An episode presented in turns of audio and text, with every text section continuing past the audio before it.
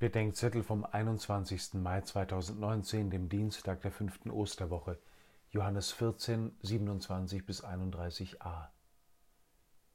Frieden wird ersehnt und gefordert, zu Recht oder zu Unrecht.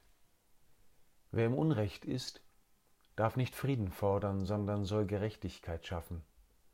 Wer auf Unrecht hinweist, darf nicht zu Frieden genötigt werden, sondern soll gehört werden. Und wo Gott als Mensch die Selbstherrlichkeit des Menschen ins Wanken bringt, darf er nicht um des lieben Friedens willen zum Schweigen gebracht werden. Einen faulen Frieden sollen wir ablehnen und edlen Frieden suchen.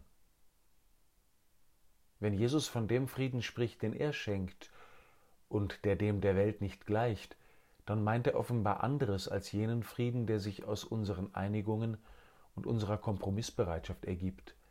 Er meint einen Frieden, in dem wir auch dann noch bleiben, wenn um uns bildlich der Krieg tobt. Sein Grund ist die Versöhnung mit Gott und dem Nächsten. Der Friede Christi lässt mich so getrost sein, dass das Bangen um die Anerkennung der Menschen, die Zudringlichkeit von Aufgaben und Erwartungen und die Enttäuschung über meine Umgebung immer weniger Macht über mich hat. Der heilige Ignatius schrieb in der brenzligen Phase des Weiterbestehens der jungen Jesuiten, er brauche im Fall des Verbotes des Ordens nur eine Viertelstunde, um wieder in den Frieden zu kommen. Frieden, sagt der heilige Augustinus, ist die Ruhe der Ordnung.